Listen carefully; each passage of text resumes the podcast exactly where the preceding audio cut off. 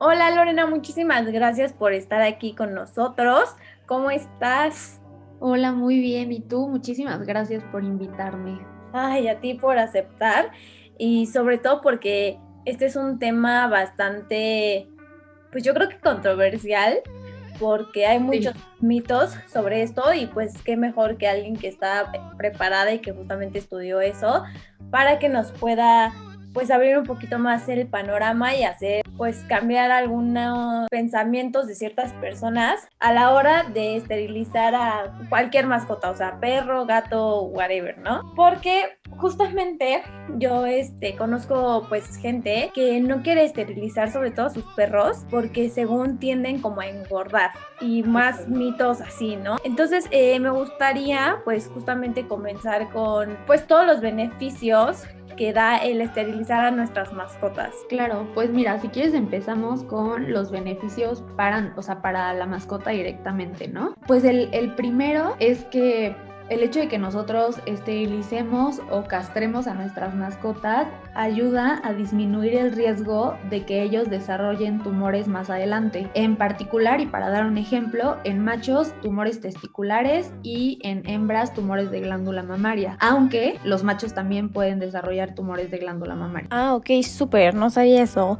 Y mira, me llegaron también algunas como preguntitas y una que se repitió mucho es que a qué edad es la mejor para esterilizar a nuestras mascotas. Mira, me encantaría poderte decir una edad, pero en realidad es muy variable. O sea, en, el, en los organismos, en el cuerpo, no, no existe una receta de cocina, por así decirlo, ¿no? O sea, no hay lineamientos como tal, ya que esto depende muchas veces de la raza o de el técnico que tenga, por ejemplo, el perro. Pero lo que sí puedo decirte es una, bueno, unos porcentajes que se tienen de riesgo de desarrollar cáncer de mama estrictamente en perras. Esto solo aplica para perras y en diversos estudios se ha visto que hay un 0.05% de riesgo de desarrollar tumores mamarios si la esterilizamos antes del primer celo. Si la esterilizamos después del primer celo, este porcentaje sube a 8% y si esterilizamos después del segundo celo, este porcentaje aumenta al 26%. No significa que en todos los casos lo mejor sea esterilizar antes del primer celo y así me quedo en el punto 0.5 de riesgo. No es así, porque hay em, especificaciones por raza. Hay razas que esterilizamos antes del primer celo y podemos aumentar el riesgo de otras enfermedades. Entonces, yo creo que la decisión de la edad sí debe ser asesorada por un médico veterinario, obviamente que conozca el tema. Sí, claro. Porque no hay una receta que yo te diga, ay, a los seis meses es perfecto. La verdad es que no, o sea, yo estaría mintiendo. O sea, en general, o sea, se recomienda que se haga jóvenes. O sea, probablemente pasando el primer celo de las hembras, si, se, si el veterinario lo acepta, se puede hacer antes del primer celo sin problema. Eh, y en machos, pues es lo mismo, o sea, más o menos al año, pero siempre hay que individualizar los casos. Buenísimo. Y mira, por ejemplo, o sea, también me llegaron este, dos preguntas parecidas y decía que a los rescatistas que nos recomiendas porque muchas veces los encontramos pues bebés de meses de uno o dos meses y pues es un poco difícil para algunos de nosotros que rescatamos pues perritos tenerlos hasta que no sé los seis meses que ya el veterinario nos dijo se puede esterilizar o bueno no que nos dijo pero que ya está más grandecito. Yo la verdad en, esos casos sí me fijaría por ejemplo como más o sea yo sé que la mayoría son perros eh, sin raza o de raza única pues pero sí tratar de ver con un médico veterinario más o menos como qué mix de razas traen para conocer los riesgos que podemos estar aumentando si esterilizamos a una edad muy, temprana. Pero pues esperar al primer celo de la hembra, de todas maneras estaríamos en el 8% de riesgo de que desarrolle tumores mamarios más adelante, que la verdad es bajo. Entonces tal vez esperar a que pase el primer celo de la hembra y del macho, ahí sí la verdad va a depender del tamaño. Porque muchas veces el tema con la esterilización también es la anestesia. 100%, porque también he escuchado casos donde los perritos ya no aguantan la anestesia y pues tristemente fallecen por eso. Pues sí, o sea, más que no aguanten la anestesia es que muchas veces pues son muy cachorros y si los quieren esterilizar de muy, muy, muy cachorros, sí necesitarías, perdón, encontrar a alguien, o sea, un, un anestesista con muchísima experiencia, con los fármacos apropiados, porque sí, o sea, de que se puede, eh, se dice que un buen anestesiólogo eh, puede anestesiar a quien sea, pero pues sí buscar como una persona experimentada y esto obviamente no siempre es barato. Qué bueno que tocas ese punto, porque sí, las esterilizaciones no son nada baratas, obviamente, pues como en todo hay de precios a precios. Y justo también una de las preguntas que llegaron fue, ¿qué tanto recomiendan ustedes los médicos veterinarios estas campañas de esterilización que hacen a bajo costo? La verdad es que depende, o sea, hay de todo, ¿no? O sea, como en la vida hay de todo, habrá gente que lo haga bien, habrá gente que no lo haga tan bien y habrá gente que de plano lo haga mal. Eh, al final yo creo que pues debemos de fijarnos en la higiene que se tiene. O sea, yo entiendo que en estas campañas muchas veces no hay muchos recursos porque pues no hay mucho dinero, ¿no? Sí. Entonces no podemos esperar que sea el quirófano con, con una... Sí, claro, o sea, no podemos esperar las instalaciones de una clínica privada que obviamente te cuesta mucho más. Claro, y, más, o sea, todavía más, por ejemplo, ya en hospitales veterinarios de especialistas, donde ya se usa, por ejemplo, anestesia inhalada, otro tipo de cuidados. Yo, no, o sea, definitivamente para, para nada estoy en contra de las campañas de esterilización, simplemente que el tutor o propietario de la mascota esté consciente que pues es una anestesia fija, o sea, no es inhalada, por ejemplo, y pues mi consejo sería que en cuanto te entreguen a tu mascota, tú lleves como alguna cobijita o algo para mantenerlos calientes, más calientitos, porque al final la anestesia les causa hipotermia y ese es como un gran riesgo, por así decirlo. Entonces, ayudarles a mantener su temperatura corporal es muy bueno para ellos y se recuperan más rápido de la anestesia. Fíjate que siempre me preguntaba el por qué te piden llevar una cobijita para cuando te, te los dan ya esterilizados y wow, no, sabía que era por eso, está súper interesante. Y también hablando de eso, eh, preguntan aquí que más o menos cuánto tiempo tarda la recuperación en hembras y obviamente en machos. Lo que pasa aquí es que pues en hembras tú tienes que pues literalmente acceder a la, a la cavidad abdominal. Entonces la incisión es de varias capas, ¿no? De piel, de músculo, de grasa, para poder entrar a donde esté el útero, que es lo que se retira, el útero y los ovarios. Entonces eso pues causa más dolor, la, la sutura, la incisión obviamente es un poco más grande. En cambio en los machos pues no tienes que atravesar tantas capas para acceder a los testículos. Oye, estoy aprendiendo mil contigo porque yo también tenía como que esa duda de por qué en las hembras el proceso un poquito más tardado de recuperación que en los machos. Fíjate que me han hecho varias preguntitas sobre qué es mejor, si esterilizar nada más a las hembras o nada más a los machos o si simplemente es por igual. Mi recomendación es, esterilizarlos a todos. Vemos al, al punto en el que vamos a disminuir el riesgo de desarrollar tumores tanto en hembras como en machos. Te quería comentar de otra enfermedad que podemos evitar, esta sí es solo de hembras, que se llama piometra. Ok. La piometra es una enfermedad en la que, por decirlo como muy a grandes rasgos, eh, se infecta el útero, ¿no? El útero se llena de pus. Y esto ocurre, bueno, puede ocurrir durante una etapa del ciclo estral de las hembras. Es muy común entonces nosotros al esterilizar a la hembra, pues ya no hay útero, entonces ya no hay nada que se infecte. Y eso también es un beneficio porque el, hecho de que una perra tenga piometra es una urgencia. Y ahorita que estás hablando de esta enfermedad, ¿cómo nos podemos dar cuenta de que nuestra perrita la tiene? Porque ves que los perros tienen un umbral de dolor muy alto que si tu perrito ya no tiene ánimos ni se mueve, que realmente le está doliendo. Entonces, en este caso, ¿cómo podemos saber? Pues mira, eh, hay, hay, diferentes tipos de piómetra, otra vez a grandes rasgos. Eh, una es de cuello abierto, otra es de cuello cerrado. En esto me refiero al cervix. En una piómetra con el cervix abierto, tal vez puedas ver que este material como, como de pus sale por, por la vulva de la perrita. Ah, hay otra piómetra que es con cervix cerrado, donde no vas a ver eso. Entonces, la verdad es que tú como persona saber que tu perra tiene piómetra es difícil, pero lo que sí te puedo comentar es que a las, las perras con piómetra son perras que están como deprimidas, como que no tienen ganas de nada porque les duele. Son perras que toman mucha agua, más agua de lo normal. Son perras que le como que no se quieren mover como que están echadas y no se quieren mover mucho. Exacto. Son perras que jadean, son perras que tú la ves y dices, le duele. Es notorio, pero hay otras perras que la verdad son muy estoicas, es decir, que no demuestran mucho dolor, entonces no es como así de fácil. Y, y pues esto ya se diagnosticaría, no sé, la llevamos al médico veterinario y entonces le hacen un, un ultrasonido, ¿no? Donde se va a poder ver el útero con contenido adentro, que muy probablemente eh, pues sea piómetra. Y esto es una urgencia, porque llega un momento en el que el útero pues puede literal reventarse, ¿no? Entonces esto es algo que nosotros también vamos a evitar si esterilizamos.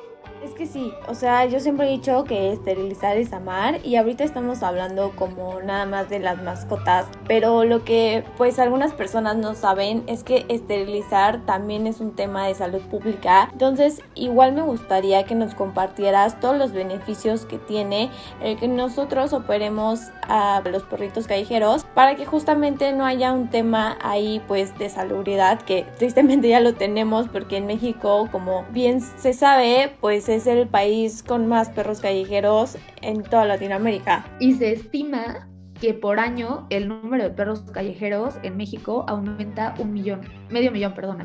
Eso es un problema, ¿sabes? Eso es un problema a nivel salud pública. ¿Por qué? Porque son perros que no sabemos qué enfermedades tienen, son perros que defecan en la calle, y después sabemos que las heces se secan y esto se, se, volatiliza en el ambiente, lo respiramos. Son perros que no sabemos si tienen parásitos y hay muchos parásitos que pueden pasarle a nuestras mascotas o a nosotros, ¿no? Sí, claro. Y también pues a nivel seguridad. O sea, son perros que muchas veces forman como grupos de perros y a veces, digo, no, no es tan común que ataquen a la gente, pero hemos, todos hemos escuchado, ¿no? De estos perros que te, les llaman perros ferales, que ah, atacan a la gente. Y también, pues México es ilegal, para empezar, tener un perro o pues sí, tener un perro sin vacunarlo contra la rabia cada año. en México se está tratando de, erradicar la rabia urbana y por eso hay campaña nacional de vacunación una o dos veces por año de rabia, es gratuita. Yo participé en una y la vacuna es de muy buena calidad. Allá anduvimos en una colonia tocando puerta por puerta a vacunar a los perros y eh, eh, hay una norma oficial mexicana que la que dice que tienen que ser vacunados de manera anual. Estos, por ejemplo, los perros callejeros son perros que no se vacunan, ¿no? Porque en, en, la campaña tenemos prohibido, obviamente, vacunar un perro sin dueño, no se puede. claro. Entonces, a nivel, eh, pues, salud pública, a nivel animales callejeros, es un problema. O sea, es un problema y es un problema que va en aumento porque la gente sigue sin entender y esto sí me gustaría como comentarlo, que las mascotas son un lujo.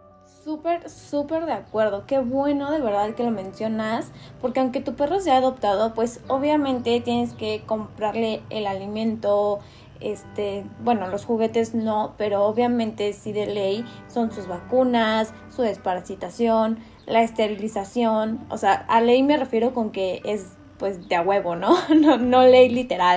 Y también, por ejemplo, yo lo que luego veo en Facebook es que la gente pide como, o sea, no se dice, a mi perrito lo atropellaron o a mi perrito este, se enfermó, bla, bla, bla, estoy vendiendo tal o estoy haciendo una rifa para juntar dinero. Y yo la verdad es que veo eso y digo, no manches, yo no podría esperarme a juntar dinero por si algo le pasa a mi perro. Entonces yo desde que adopté a mi perro llevo un ahorro para cualquier emergencia que tenga él. Y esto la verdad es, un súper buen tip. O sea, ese dinero no lo he tocado en casi nueve años que llevo con mi perrito. Entonces es algo que igual invito a que la gente lo haga porque uno nunca sabe los accidentes que pueden pasar o las enfermedades que pueden llegar. Claro, y yo creo que esto es algo que no se entiende. La, yo muchas veces he visto que la gente piensa que hay tener un perro, tener un gato es ahí tenerlos como de floreros y la realidad es que no. La realidad es que necesitan revisiones veterinarias mínimo cada año o idealmente cada seis meses. Necesitan tener un plan de medicina preventiva, es decir, vacunas, desparasitaciones correcto, esterilizar o castrar, entrenarlos, o sea, también para tenerles límites. Entonces, pues sí dejar claro que al final tener una mascota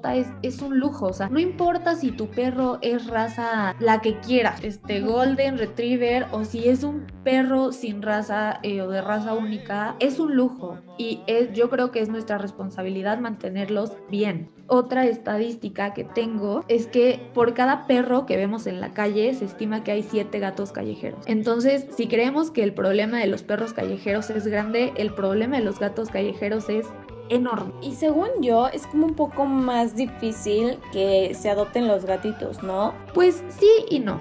Eh, ahorita, bueno, ya tenemos eh, lo que son etólogos clínicos, que son médicos veterinarios especializados en comportamiento y problemas de comportamiento animal. Entonces, asesorándonos de un etólogo clínico que vea gatos, la verdad es que se puede, definitivamente se puede, pero aquí también el tema es que la gente sigue dejando salir a sus gatos. Y al final eso también es caro, o sea, ya se ha visto que los gatos indoor o que no salen de casa son gatos más sanos, son gatos que viven más y viven mejor. ¿Esto por qué? Porque un gato que sale a la calle se expone a que lo maten, ¿no? Porque lo atropellen o lo que sea. A que se pierda y no pueda regresar. A peleas y hay enfermedades que se transmiten por medio de mordidas. También contagiarse de otro tipo de enfermedades, parásitos, que no encuentren qué comer y también es súper importante remarcar el impacto a nivel ambiental que provocan los gatos que salen a la calle. Los gatos que salen a la calle matan muchísimas especies como la fauna de la región. Entonces matan pájaros, te matan lagartijas y esto impacta. Entonces, o sea, también como tratar de crear esta conciencia en la que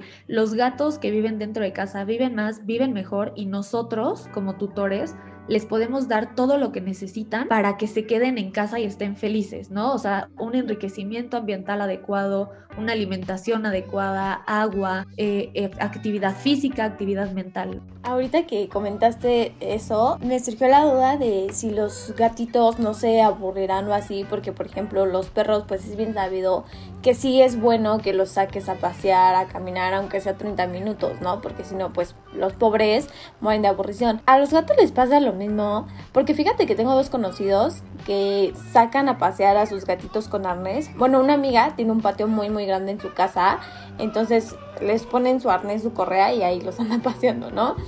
Pero otro sí los saca, igual él, vive como en unos de paz con amenidades y ya sea muy temprano o muy noche, que ya no hay gente, pues también los saca como que a dar la vuelta y así. Pues mira, como nosotros tenemos personalidades, los gatos tienen gatonalidades.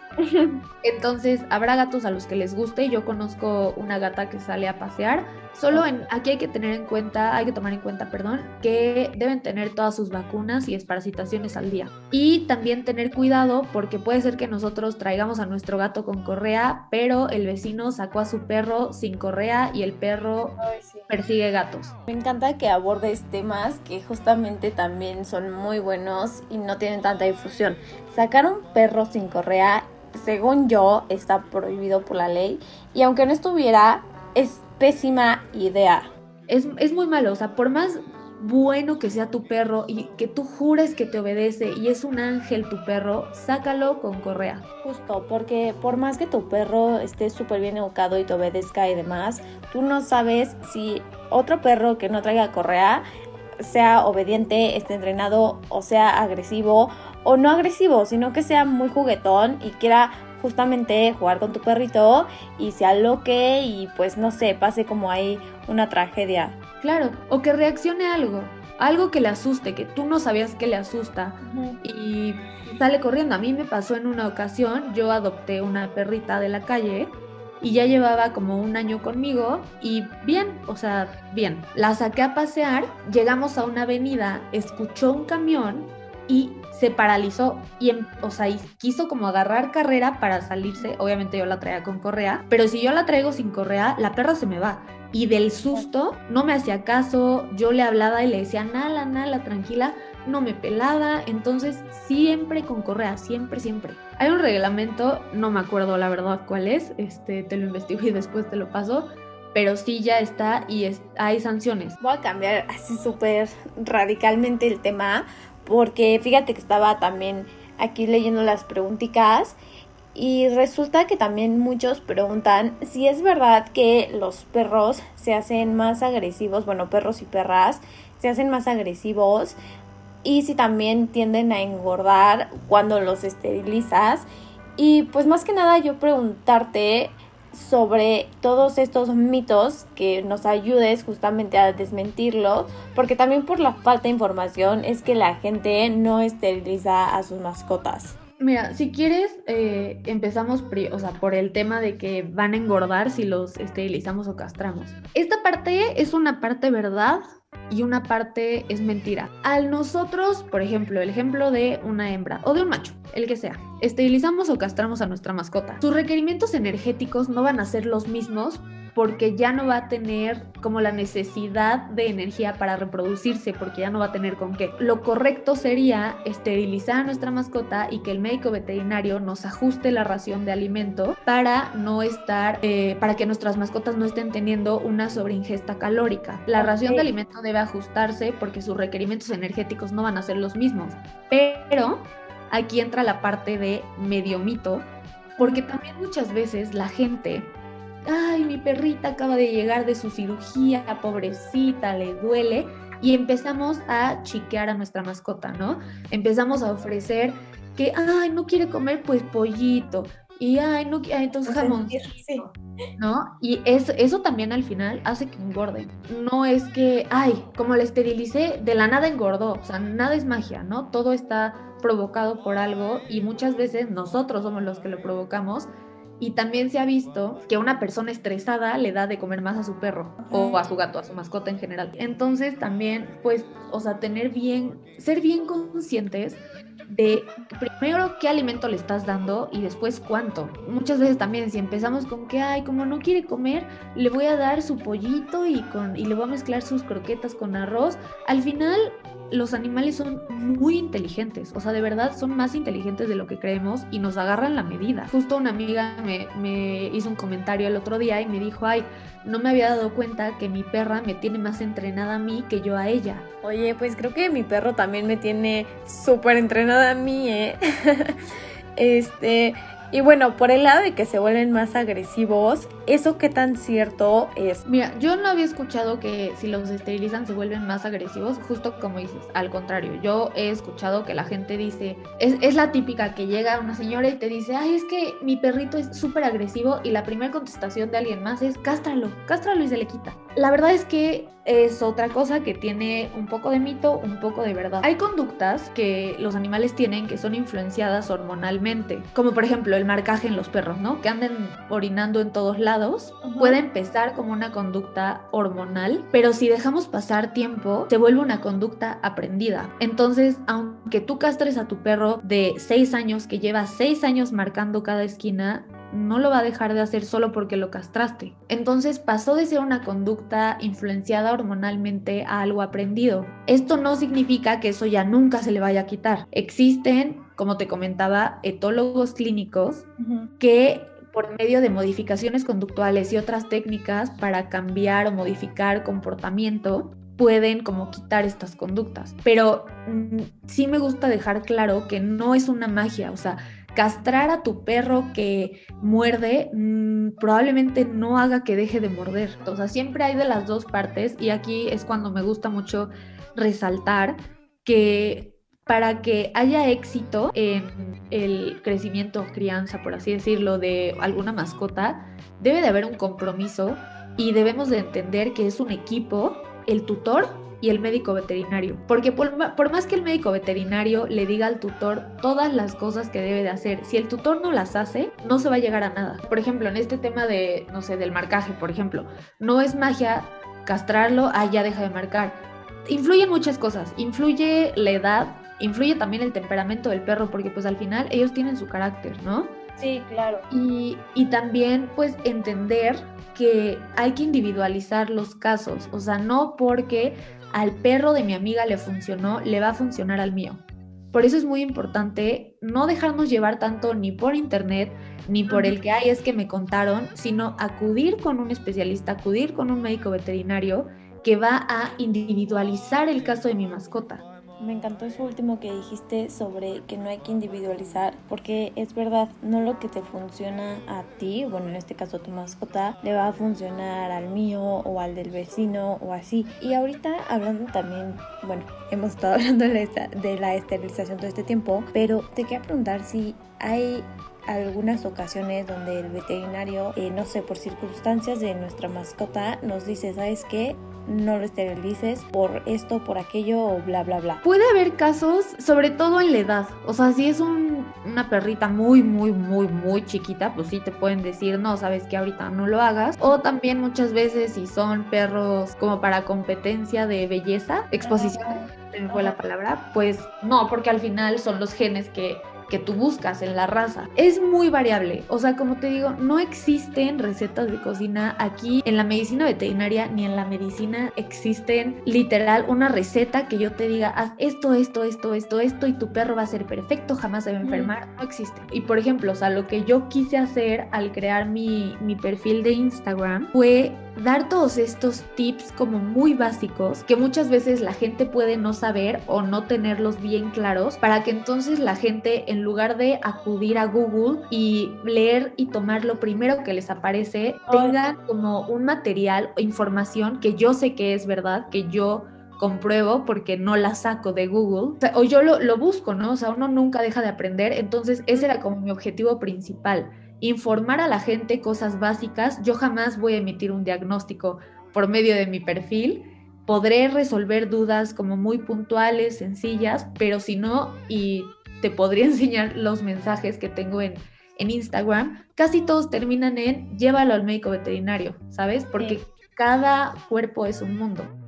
Sí, como que también eso pasa mucho en Facebook, yo que estoy como en grupos de adopción y de pues perritos y así, también hay varias personas que piden como consultas y ves a gente que ni siquiera es veterinario diciendo, ah, dale esto haz aquello y es como, o sea, yo siempre comento como de, dude, llévalo al veterinario, no estés perdiendo tiempo, este, buscando una consulta en Facebook, ¿sabes? O sea, es como si tu hijo se enferma, no, no vas a preguntar en Facebook, ¿sabes? O sea, lo llevas al doctor y con las mascotas pues debe de pasar exactamente lo mismo.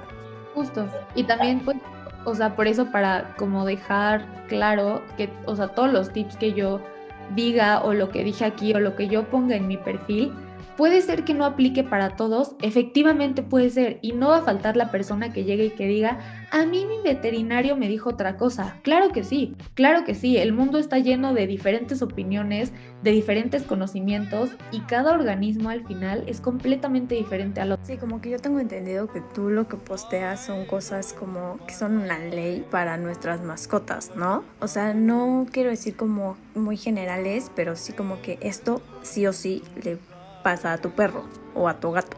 Sí, literal. Y este sí es un mito, mitazo, mito enorme. Es que si mi perrita no tiene una, o gatita, no tiene una camada, le va a dar cáncer. Ni, ni la va a hacer más feliz, ni lo necesita, ni se realiza como hembra. O sea, eso no existe. Además es volver como a lo mismo de que justamente los rescatistas y la gente que pues está como que en todo esto lo que quiere es ya erradicar con el problema de los perros callejeros, bueno, los gatos. Y si la gente no esteriliza, esto nunca va a acabar porque lamentablemente en México no tenemos la cultura de el no abandono. Y de hecho hay cifras que dicen que solamente, o sea, de una camada, solamente tres cachorros van a quedar en un muy buen lugar porque las estadísticas dicen que o se pierden o los tiene abandonados en la azotea, o sea, a los demás me refiero, o los abandona a la calle y demás. Pues sí, mira, la verdad yo creo que al final, eh, si alguien cruza o no cruza su perro, al final va a ser su decisión. En cuanto a los criaderos, hay opiniones encontradas, es un tema también muy controversial.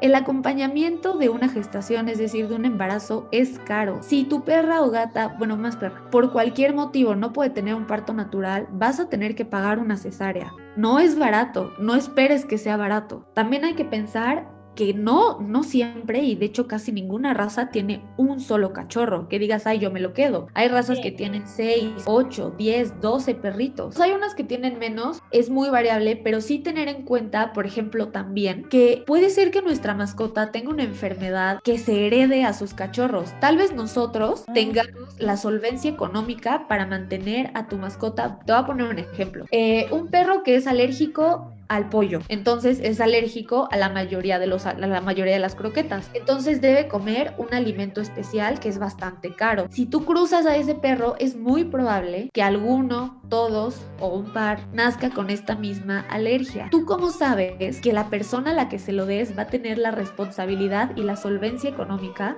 de alimentarlo con, con lo que él requiere? También, por ejemplo, no nos ponemos a pensar en que, mm, por ejemplo, el miedo es muy heredable. O sea, si tu perro es muy miedoso, es muy probable que sus hijos sean muy miedosos también. No toda la gente tiene la paciencia para tener un perro miedoso. Entonces, o sea, yo sí creo que es muy importante la conciencia de esterilización, crearla, que se haga, ¿no? Y cuando la gente se queja, ay, es que está caro, pues sí, tener mascotas es caro. Además, siendo muy honestos, es muchísimo más caro que no se esterilicen porque es pagar el parto y mantener a ocho cachorros y las fórmulas no son nada baratas, o sea, en caso de que pues requieran algunas especiales y así, y luego tenerlos hasta que ya se puedan dar en adopción, porque obviamente no se pueden dar de que luego, luego y así, entonces te sale mucho más barato esterilizarlo o esterilizarla eh, a tu perro, perrita, gato o gata, que no esterilizarla, se te chispotee y pues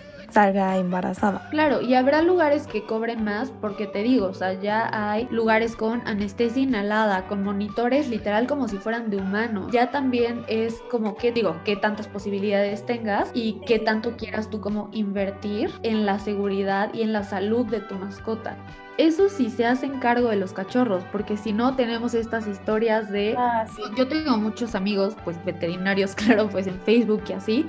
Y nunca falta la publicación de no inventen, me acaban de venir a dejar en una caja afuera de la clínica ocho cachorros. Eso también es un problema, ¿no? O sea, porque la gente tal vez dice, no, pues los echo a la calle los, y los dejan en bolsas y de verdad es, es un problema, es un problema para los cachorros, es un problema, ya lo platicamos de salud pública. Entonces sí creo que crear conciencia acerca de esterilizar, castrar es muy importante eh, pues entra como aquí el lado de respetar, digo, yo respeto muchísimo a la gente que quiere comprar un perro de raza mientras los mantengan bien. Yo siendo muy muy honesta, no estoy mucho, más bien no estoy a favor de la compraventa de cualquier animal, ni siquiera si es de forma legal y en criadero súper bien y así, la verdad es que no, pero pues como tú dices, si ya lo compró, pues bueno, que mínimo lo tengan bien, porque yo también me he dado cuenta que los perros de raza o sea, no se salvan, no por ser de raza ya son la excepción.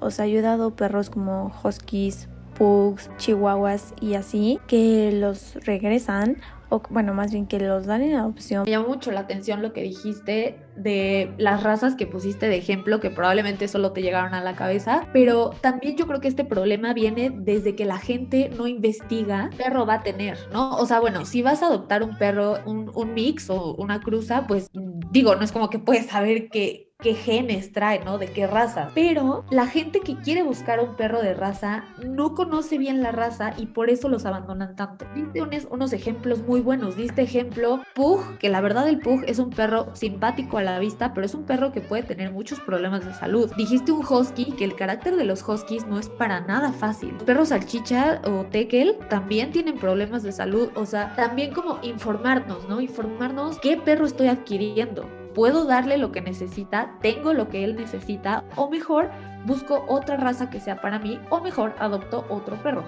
Entonces yo, o sea, a mí sí me gustaría como invitar a toda la gente a entender, a informarnos, pero informarnos de verdad, o sea, con gente o basándonos en algo que sabemos que es real. O, o, también, por ejemplo, los blogs. Los blogs no son malos, pero no tienen la verdad absoluta. Nadie tiene la verdad absoluta para empezar. Pero muchas veces son opiniones y volvemos a lo mismo, no porque le funcionó a esa persona te va a funcionar a ti. Entonces en este caso lo mejor, más factible que podemos hacer si queremos adoptar un perro de alguna raza o más bien de una raza en específico es ir 100% con un veterinario, ¿correcto? Sí, definitivamente sí. Porque mira, también hay páginas en internet donde te explican más o menos los lineamientos de las razas, más o menos las características que tienen, lo que requieren.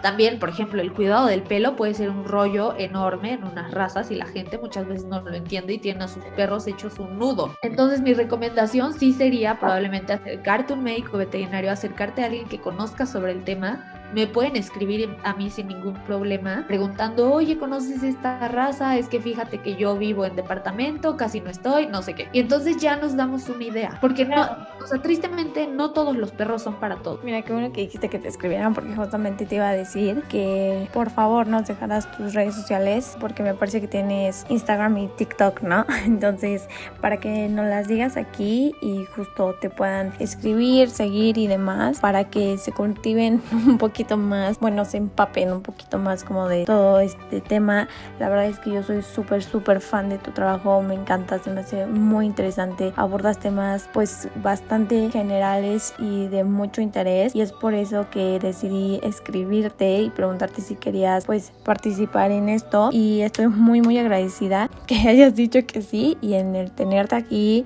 y en haber pues dado tu tiempo para poder grabar esto. De verdad, muchas, muchísimas gracias. Gracias, de verdad.